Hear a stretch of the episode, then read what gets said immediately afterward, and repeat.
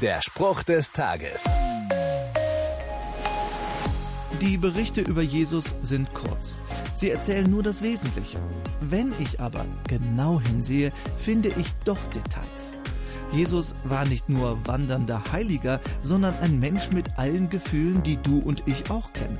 Die Bibel berichtet, dass er Hunger hatte, traurig wurde und Humor besaß.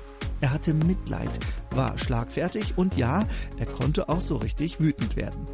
Einmal ging Jesus in den Tempel und ärgerte sich darüber, dass sich dort ein Haufen Händler breit gemacht hatte. In der Bibel wird geschildert, er stieß die Tische der Geldwechsler und die Stände der Taubenverkäufer um. Da war er eindeutig in Rage. Wenn mich mal die Wut packt, dann weiß ich, Jesus kennt auch dieses Gefühl und ich kann damit zu ihm kommen. Der Spruch des Tages steht in der Bibel. Bibellesen auf bibleserver.com.